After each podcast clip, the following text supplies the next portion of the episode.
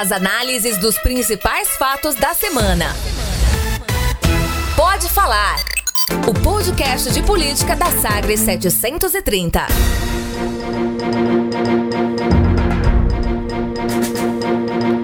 Olá, eu sou Cileide Alves, jornalista, co-apresentadora do Manhã Sagres e este é o Pode Falar o primeiro podcast de política de Goiás de análise dos fatos mais importantes da semana. Hoje, na edição número 68. Aqui comigo, o jornalista Rubens Salomão, apresentador do Manhã Sagres. Oi, Rubens. Oi, Sileide. Oi para todo mundo. Grande abraço, né? Vamos para mais um podcast já na edição 68. Vamos que vamos. Vamos que vamos. Os dois assuntos desta edição são a lambança da base governista na Assembleia Legislativa na votação de uma PEC, a da educação, e o acordo entre Saniago e Prefeitura de Goiânia para renovar a concessão do serviço de água e esgoto.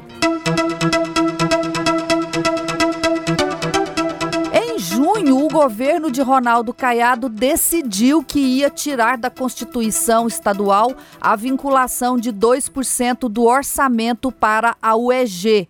A mudança tinha de ser feita ainda neste ano, porque, do contrário, o governador poderia sofrer um processo por improbidade administrativa, já que não conseguirá cumprir essa destinação. Passaram os meses de julho, agosto e só em setembro a PEC foi aprovada. Mas dezembro chegou e eis que a PEC da educação voltou, voltou para tramitar. Por isso, a atrapalhada do governo na Assembleia é o primeiro assunto deste podcast. O líder do governo, Bruno Peixoto, teve de refazer todo o trabalho seis meses depois de o governo decidir que faria a mudança. Deputado Cláudio, Deus sabe a hora e o momento para tudo. O senhor com certeza questionaria a emenda apresentada em plenário com base em uma decisão liminar e a possibilidade de êxito existe. Na verdade, existiria, porque, como alertado por Vossa Excelência, e já lhe agradeço, hoje pela manhã tivemos uma reunião com a equipe de juristas e foram unânimes. A PEC da educação contém todos os requisitos legais, todos. E foi votada e aprovada, né? Primeira e segunda votação nessa semana. O líder da base do governo, Celede, nessa fala na tribuna lá da Assembleia, em mais uma oportunidade passa um recibo, né? Aquela, aquele meme de internet. Essa vergonha você vai querer passar no débito ou no crédito? Ele passou foi um recibo é, agradecendo o deputado Cláudio Meirelles. No caso, ele passou no débito e no crédito. No crédito, né? parcelado porque, à vista, nem sei. Porque não é a primeira vez que ele passa essa vergonha, Rubens. É, é um recibo, né? O, o Bruno, muitas vezes, ele acaba tendo de é, é, admitir erros cometidos por ele mesmo na liderança do governo, na, no rito dos processos, né? Isso já aconteceu outras vezes. E me lembro aqui, é, só uma, uma memória rápida, daquele momento em que o governo tentou articular meio que num afã, numa, numa pressa ali, num, num impulso, é, tentou articular contra a reeleição, né, a possibilidade de reeleição de presidente da casa. Colocou em votação o Bruno ali naquele. É, no impulso, tentou articular contra e sofreu uma derrota.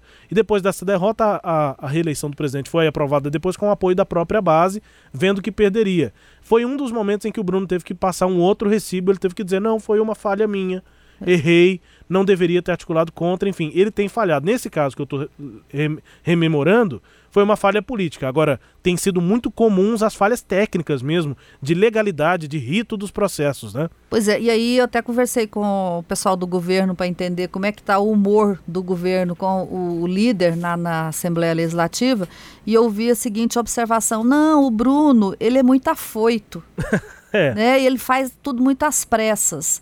E a gente sabe, né, que quando você faz assim as coisas às pressas, você acaba ficando um serviço mal feito, fica lambão, que é a expressão que a gente usa, né? De boa intenção, o inferno tá cheio. Exatamente, tá cheio. Então, foi o que, o que aconteceu, tem acontecido repetidas vezes na Assembleia. Nesse caso aí, resumindo, Rubens, porque é uma história tão complexa, é, é. é por que que essa PEC, que foi falada em junho, né? A primeira vez que eu ouvi falar dessa PEC foi no final de junho, que o governo ia propor, que só chegou a, a ser de fato apresentada em setembro, foi votada, caiu na justiça, o Bruno apresentou uma outra PEC e quase que ela cai na justiça de novo. Teve que suspender a sessão essa semana, adiar a votação, porque senão ia passar um erro tremendo é. e esse erro ia fazer a PEC de novo cair na justiça. Explica isso, se você conseguir resumir essa confusão é, em, em, poucas palavras. Eu vou resumir de um jeito que eu consegui treinar durante essa semana, porque muitos jornalistas tiveram que ir para a Assembleia e você sabe como funciona, né, Celede? Tem poucos jornalistas que acompanham acompanha, o dia a dia é. da Assembleia. Então, muitos, quando chegam lá, já me conhecem, conhecem outras pessoas e acabam perguntando, aí eu, eu tô treinado. Então, ótimo. Para contar a história. Eu vou resumir em quatro capítulos. O primeiro foi esse que a Cireide citou, uma PEC que já estava em tramitação do Bruno Peixoto, previa a publicação de atos dos parlamentares, que não tivesse nenhum tipo de punição para o deputado que publicar sua própria atuação parlamentar. Nessa PEC que já estava tramitando, a primeira tentativa, o primeiro capítulo o governo tentou fazer a redução da verba somando né, o EG com educação, 2% da UEG mais 25% para a educação. A intenção era colocar os 2% dentro dos 25%. Em todos os quatro capítulos que eu vou contar, a intenção era sempre a mesma: 2% da educação dentro dos 25% da, educa da, da, da UEG dentro dos 25% da educação. Essa primeira tentativa houve um problema. A PEC do Bruno Peixoto, a original, não tinha as 14 assinaturas necessárias, tinha só 8. Então a PEC caiu. A segunda tentativa aí já foi via Jabuti. Jabuti não sobe árvore, se tá lá, ou é enchente ou é mão de gente. A segunda tentativa caiu na justiça por ser um jabuti e porque houve um problema de votos na CCJ. Bruno Peixoto e Álvaro Guimarães votaram na mesma matéria, mas os dois ocupam uma vaga só veio a liminar da Justiça. Depois da liminar derrubando a PEC da Educação, veio o terceiro capítulo, a tentativa de uma PEC original, proposta de emenda à Constituição, para fazer a mesma coisa, colocar os 2% da UEG dentro dos 25% da educação. Qual o problema? Não tem prazo para essa PEC tramitar em 2019 e não valeria para o fechamento desse ano. O governo quer ter essa garantia de que vai cumprir a vinculação constitucional da educação e não dá as 10 sessões ordinárias para que uma PEC comece a tramitar. Então a terceira tentativa caiu, veio essa quarta tentativa, uma outra PEC que já estava em tramitação do Vinícius Cirqueira, entrou lá via relatório do Álvaro Guimarães a mudança no orçamento da educação. Ela caiu nessa semana, né, Celede? A votação teve que ser prorrogada, porque uma outra emenda, não é exatamente a emenda que muda o orçamento da UEG na educação, mas uma outra emenda apresentada pela base do governo, orientada pelo Bruno Peixoto, só que foi assinada pelo Cairo Salim. Essa emenda só tinha três assinaturas e precisava de 14. E aí teve que voltar para a comissão, tirar a emenda fora do projeto, e aí é que a PEC da educação pôde agora finalmente ser votada em primeira e segunda votação. Falha básica e olha repetida, porque a primeira tentativa caiu por falta de assinaturas e a quarta tentativa quase caiu também por falta de assinaturas. Ou seja, o Bruno Peixoto já pode pedir música no Fantástico. Ixi, tem, até uma sobra. Tem até uma sobra. Só que até o, o presidente da Assembleia, o Lissauer, foi cavalheiro, né? De, tentou dividir a responsabilidade desse erro. Os projetos não podem tramitar aqui com visto de origem, com problemas é, regimentais. Então, o deputado tem feito a parte dele, eu acho que precisa de uma atenção maior, não só da parte da base do governo, do líder de governo, é, dos membros que fazem a articulação política aqui com a Assembleia, lá do Executivo Estadual, mas também da nossa assessoria.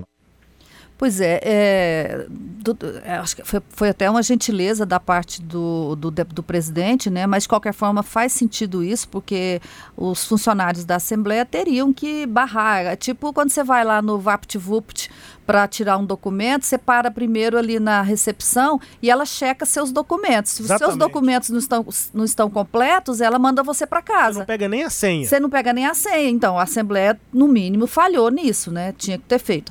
Agora, a pergunta é, Rubens, essa legislatura é pior do que a legislatura passada ou isso é uma coisa de, de início de, de mandato mesmo? O deputado Cláudio Meirelles acha que é fraca essa legislatura. Infelizmente, a Assembleia está voltando ao que era, ou seja, uma Assembleia alienada que serve mais como uma Secretaria de Estado do que como um poder independente. Hoje eu percebo que alguns deputados que estão ali, certo, não têm conhecimento do regimento interno, não têm conhecimento da legislação e, com certeza, essa legislatura é bem aquém da legislatura passada. E olha que a legislatura passada era muito criticada, né, Sileide? Então, Assim, é, é, eu conversei com, com, esse pessoal do, do governo e a preocupação deles é essa realmente de falta de conhecimento. O, o Cláudio Meirelles chama atenção para uma coisa importante, que um deputado tem que saber o que tem na Constituição, tem que saber o que tem, no mínimo, no regimento interno. Regimento interno são as regras de funcionamento, como é que os processos tramitam. E parece assim que só o Sardinha, que é, o, que é um diretor histórico da Assembleia, ele está lá. Hoje ele é diretor legislativo. Legislativo, ele está lá há muitos anos. Parece que só o Sardinha e o Cláudio Meirelles leem regimento interno na Assembleia Legislativa hoje.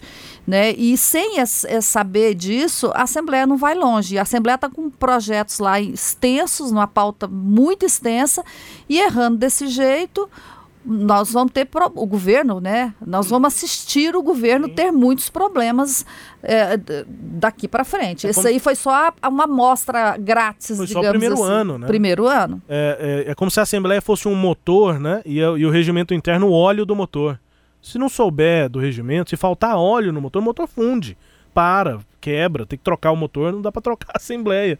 Complicado. É, faltou óleo, tá faltando óleo, óleo bom. Vamos ver se na, na volta do, do, do, do recesso eles chegam de óleo novo lá na é. Assembleia Legislativa. O, o Cláudio Meirelles, ele já foi até língua solta aqui no nosso podcast. Nessa semana, Sileide, eu não, não, não peguei esse trecho aqui porque nosso foco era explicar o processo, mas logo depois que o Cláudio usou a tribuna para apontar o erro lá das assinaturas e que suspendeu a votação, né, teve que prorrogar a votação, ele, ele foi às alturas, né, lá na, na Assembleia, né, foi ao êxtase. E aí durante o discurso ele falou assim, ô... Oh, é, é, líder Bruno Peixoto, vou mandar o Hélio de Souza de reforço aí para base. O Hélio de Souza tira dois, duas semanas de folga aqui da oposição e vai ajudar o pessoal da base. E depois que tá ele saiu certo. da tribuna, ele, ele fez referência ali ao Thales Barreto e falou assim: Você viu, Thales, o quanto foi bom eu ter vindo para a oposição? Porque a oposição, sem dúvida, é muito minoritária, tem 10 deputados, mas tem conseguido vitórias lá na Assembleia. Então tá, com a escolinha do professor Hélio, a gente termina esse bloco.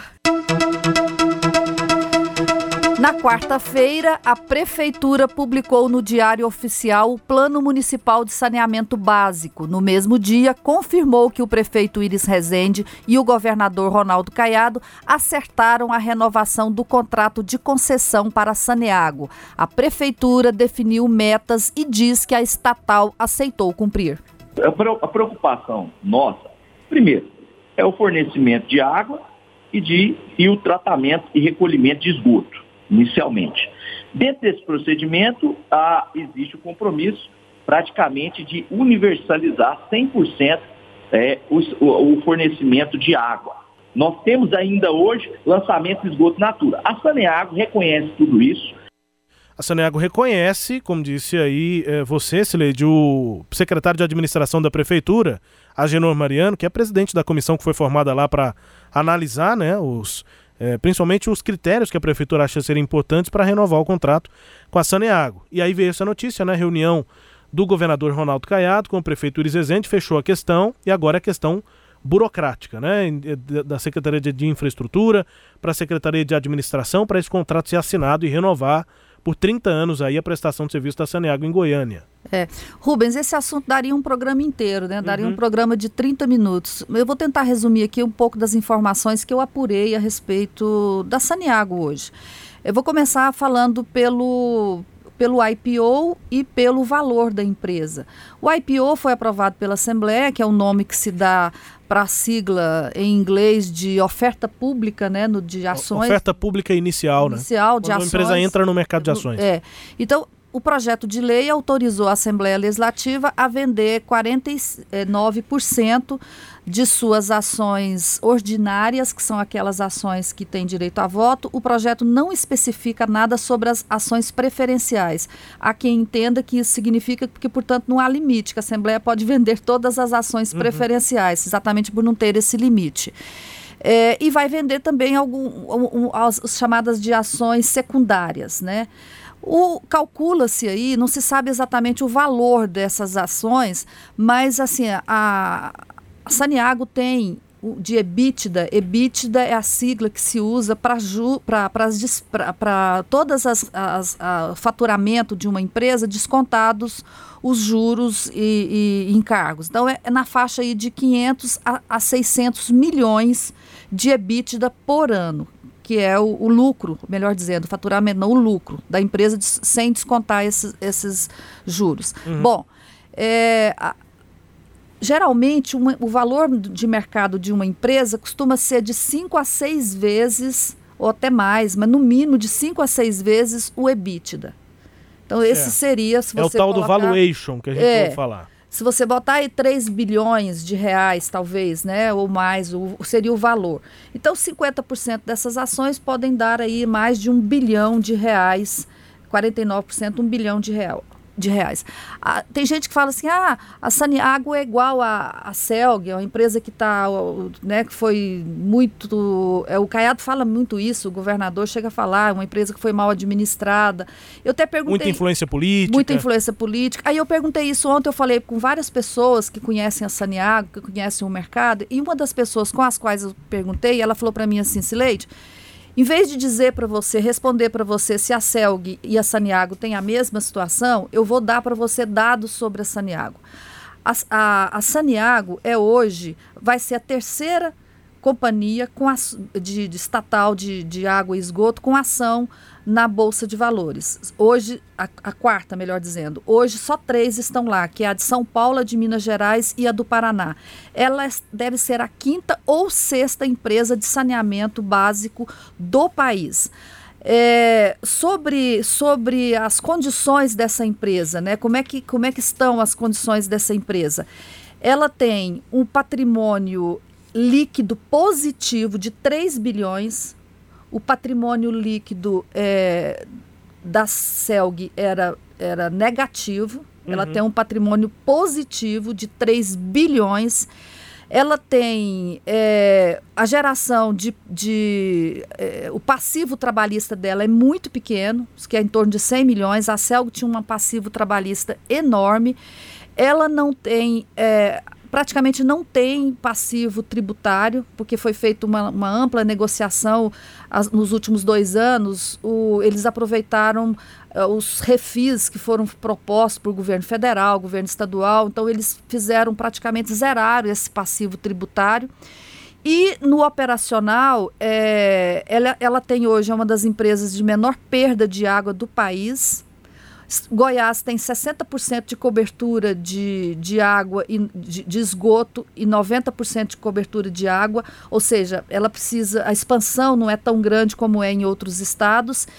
E as redes, diferentemente, a gente ouviu aqui, a, a Enel está tendo um problema seríssimo com a qualidade da rede, né, dos 220 mil quilômetros de rede de energia. A Saniago é, a, as redes delas são de alta durabilidade, então ela está com as redes boas, ela tem tecnologia, ela investiu em várias tecnologias, caso de macromedição. E também, diferentemente da Celg, que não investiu praticamente nada, a Saneago fez grandes investimentos. Ela investiu na, na no, no, João, no Ribeirão João Leite, ela investiu na estação de captação de água lá no João Leite, uhum. ela construiu aqui uma adutora ligando é, o João Leite ao Meia Ponte, que é um sistema que eles chamam de abastecimento em anel, porque de, a água pode sair de qualquer parte da cidade e chegar a qualquer parte e da se cidade. Se faltar no Meia Ponte, a bacia Isso. do João Leite compensa e, e vice-versa. E também construiu muitas estações no interior, estações de água no interior. E a, a ET em Goiânia. São é, investimentos incompletos, precisa de botar muito mais dinheiro, mas assim, é um caminho que já foi percorrido. Então, pelo que eu ouvi, a CELG foi muito mais mal administrada do que a Saniago. Claro que a Saniago teve presidentes que deixaram muito a, a, a desejar, mas foram períodos mais curtos.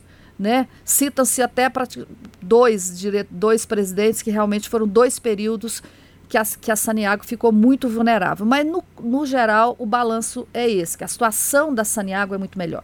Bom, tanto que é melhor que ela conseguiu é, tá, tá, encerrando o processo de IPO. Uma empresa, se ela, se ela é vulnerável, se ela não tem condições, ela não, não entra no IPO. Uhum. O mercado não aceita, ela não passa na, lá no, no, no, nas exigências do, da, da Comissão de Valores Mobiliários. Ela vai conseguir fazer o IPO por conta da saúde financeira e da, da operacional e, e tudo mais. Esse é um aspecto. Bom, só que ela precisa continuar com o contrato de Goiânia.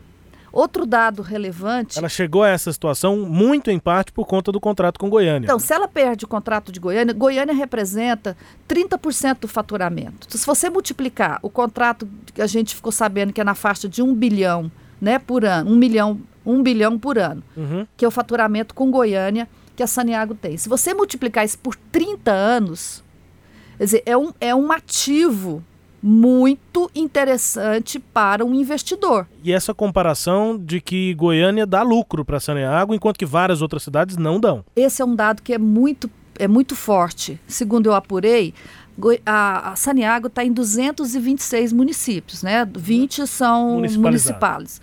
Desses 226 municípios, Rubens, só cerca de, 100, de 40 são superavitários. O resto é preju. Os, os 180, aproximadamente 180 aí é preju. Que coisa. Então, 40 municípios é, subsidiam o água e esgoto em 180. É, é o, o chamado. Famoso, isso, subsídio cruzado. Exatamente. Então, é, essa é a situação. O, a Saniago, para ela ficar atraente, ela já está. Então, ela se saneou, a, a empresa está bonitinha, arrumadinha, tem todos os indicadores que os investidores gostam de ver tão legais, uhum. mas ela precisa de ter garantia de que vai continuar tendo um bom faturamento. E aí a urgência de renovar com Goiânia, especialmente Goiânia. Anápolis é importante? É, mas ele não é tão, porque não é tão grande. Anápolis representa 8% a 10% do faturamento da Saneago. Goiânia não, Goiânia é um terço do faturamento. A hora que você incluir a grande Goiânia, aí vai para quase a metade do faturamento da Saneago. É, por isso que o, o prefeito, o, o, governa, o governador estava tão focado nisso. E aí parte da prefeitura agora, né? A prefeitura também leva uma grana com isso. A prefeitura é uma coisa que a gente falou pouco, mas existe um custo. A Saniago tem que pagar para a prefeitura o tal do custo de concessão. E sabe quanto que está esse valor hoje? Hum. Aproximadamente 60 milhões de reais por ano. A Saneago paga para Goiânia? Paga para Goiânia. Cerca de 5% do faturamento dela anual é, vai para a prefeitura. Uma participação para o concedente. É. Né? Isso é, é dinheiro em caixa parte, grande parte disso é dinheiro que entra na, na, conta da prefeitura e a outra parte é subsídio na tarifa de água de órgãos municipais, porque a prefeitura tem uma, um grande, grande gasto, né? Então você faz um, um, um subsídio. Então é um dinheiro que entra para a prefeitura também. E a prefeitura fez as exigências, que é essa universalização aí, são oito metas ao todo, né? Entre elas a universalização do, da água e esgoto. Uhum. Não está tão complicado, porque aqui é um dos melhores índices, né? Parece que chega o esgoto chega a 80%, quase 80%, e, e a água vai quase 100%. É. Então é um investimento menor, mas tem que ser feito. Tratamento de esgoto da ET, né? O tratamento, esse é uma, uma, um ponto relevante, né? Caro para a prefeitura, né? É, é, tem que ser feito. Hoje só faz o chamado tratamento primário, que é, é separar a massa, uhum. né? No, mas não tem o tratamento químico da, daquela, daquela água que cai no rio. Então, completar a ET não está pronta, a estação de tratamento de esgoto, completar, e, e entre outros, né? Né, é, requisitos aí. A prefeitura fez um plano de, de, de é, saneamento e agora isso que vai regular. Que é. é uma outra coisa importante. Os municípios têm a obrigação de fazer a regulação. Regulação, fiscalização. Isso não acontece. A prefeitura está dizendo que, como agora tem uma agência reguladora, está dizendo que vai fiscalizar, vai acompanhar a execução do serviço, que é uma novidade. Isso não acontecia. Nenhum município desses 226 que a Saneago opera faz a regulação do serviço. Nem pensa em regular nada de tarifa. Nem, nem sabe. Vem de cima para baixo. Nem entende nem entende nada de saneamento. Uma, não sei se é coincidência, Sileide, nós entrevistamos o Agenor Mariano nessa semana, mas na semana anterior também. Naquela, naquela entrevista anterior, o Agenor, a gente perguntou, mas até quando? quando até quando a prefeitura vai esperar para renovar ou não esse contrato? E ele falou, não, a gente tem até o final do mandato. Na semana seguinte, o contrato avançou, até porque é preciso renovar o contrato com Goiânia para fazer esse processo de, de entrada da Saneago no mercado de ações, o chamado IPO, ou IPO, né, Em inglês. Em inglês. Bom, é assim a gente encerra este bloco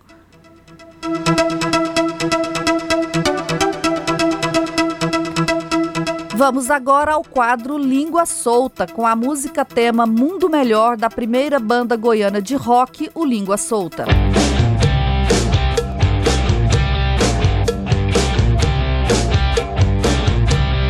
Eu vou parafrasear o nosso capitão aqui. É só eles não matar, não roubar, não estuprar, não cometer latrocínio, que eles não vão pra lá, porra! Acabou! Agora nós temos que dar vida mole pra esses canalhas que fodem com a gente? O presidente Bolsonaro disse desde o início. Não mata, não rouba, não comete latrocínio que você não vai para cadeia. Arruma um emprego, trabalha dignamente, deixa de fuder com, a, com, as pessoas, com o cidadão de bem, que ninguém vai parar na cadeia, não. E eu solicito a taquigrafia que retire algumas expressões ditas pelo Paulo do Trabalho que não condizem aqui com o parlamento notas taquigráficas, né, retirando esses termos usados, o deputado Paulo Trabalho do PSL e presidia a sessão o Humberto Aidar, do MDB. O presidente era o Sal Vieira, o Humberto Aidar não tem cargo na mesa diretora, mas estava presidindo a sessão e pediu para a taquigrafia retirar esses termos aí que a gente ouviu aqui. Só para contextualizar, né, Celede, naquele dia foi na terça-feira dessa última semana, é, esposas, namoradas, parentes de presos que estão lá no presídio de Planaltina de Goiás já estavam fazendo manifestações antes, tentando conversar pessoalmente com os deputados, não deu muito efeito. Elas foram para a galeria com um monte de faixas. Vou dizer que em torno de 50 mulheres, basicamente, estavam fazendo essa manifestação. É, e no discurso anterior ao do Paulo Trabalho, o deputado é, Carlos Cabral usou a palavra, o discurso, só para repetir o que as mulheres estavam dizendo, para tentar dar voz ali para aquela manifestação que acontecia na casa. E aí, logo na sequência, o Paulo Trabalho vem com esse discurso e usa esses termos é, por conta da manifestação delas. Basicamente, claro, elas estão falando da falta de água, falta de higiene pessoal, que eles estão sendo torturados, que os presos estão sendo torturados e até uma situação de que, para ser inaugurado o presídio de Planaltina, de segurança máxima, com a presença do ministro Sérgio Moro, é, teria, ter, tudo teria sido feito às pressas, então a estrutura do presídio não está ok. E mais, para ter presos lá no presídio, alguns é, que estão presos provisoriamente, ou seja, não foram condenados, já estão lá na unidade de, de prisão de segurança máxima de Planaltina. Elas se manifestaram e o Paulo Trabalho respondeu assim, parafraseando o, o, o capitão dele, né? O presidente Bolsonaro. Pois é, Rubens, virou é, o, o novo normal autoridades no Brasil xingarem é, em locais públicos, em, representando as instituições para as quais eles foram eleitos. A gente está vendo isso acontecer demais e, e, me parece assim que a nova política, entre aspas, né, que se falou que era a nova política que tinha chegado ao poder é, no Brasil com as eleições de 2018, a nova política está inaugurando essa, essa, essa, essa, essa diálogo, entre aspas, que troca a conversa, que troca o argumento pela, pelo palavrão. É, é, o comum hoje, né? Não, nada, zero, chance de zero. Não teve. Então inventaram o Gabriel do ódio e alguns idiotas acreditaram. Outros idiotas vão até é, prestar depoimento, como tem um idiota prestando depoimento uma hora dessa lá. Eu quero saber de vocês, onde vocês estavam quando o PT votou no PSDB para a presidência da casa aqui, ô bando de vagabundo? Onde vocês estavam? Cadê o líder sindical aí? Cadê? É vagabundo sim! É vagabundo sim! Preservado o tempo de Vossa Excelência. Eu gostaria de pedir só a expressão, retirar, tá com medo do retirar das notas taquigráficas a expressão mesmo, vagabundo e devolva a palavra ao orador da tribuna. Pois é, primeiro a gente ouviu o presidente Jair Bolsonaro, que é o mestre em palavrão, o mestre, inclusive, aí do Paulo Trabalho. Ouvimos na sequência o deputado estadual Arthur Duval, na, no plenário da Assembleia Legislativa de São Paulo, brigando com os, os deputados de oposição. E aí eles, ele não discute projetos, ele não argumenta, ele apenas xinga. Os sindicalistas e, estavam na Lesp lá, protestando contra a reforma da, da Previdência. Previdência. que já foi aprovada lá na Assembleia Isso. depois disso. E aumenta de 11 para 14 a contribuição lá dos é. servidores. É. E, por fim, o presidente da Assembleia Legislativa, o Cauê Macris, do PSDB, dizendo para tirar aqueles palavrões é, do, das notas taquigráficas. E aí, Rubens, o que a gente é, percebe é o seguinte: xingar pode, não pode ser escrito. Não pode registrar. Não pode registrar. Quer dizer, é, uma, é um cinismo muito grande. É, eu, eu, pergunto para cada um de nós, né? Pra, pra, eu fico me perguntando, pergunto para você, para quem estiver nos ouvindo. Na sua casa, você acha legal esse tom acha que as pessoas podem se tratar o tempo todo, sempre que se discordarem de alguma coisa, de, de idiotas, vagabundos, canalhas, quer dizer, isso é normal? Se você acha que não é normal na sua casa, e eu tenho certeza que você vai achar que não é normal, você vai ficar mais indignado ainda de ver autoridades falando isso para o seu filho ouvir. Então, nós vamos chegar num ponto em que é, pais vão ter que censurar filhos de assistir, menores de idade de assistirem discursos de parlamentares.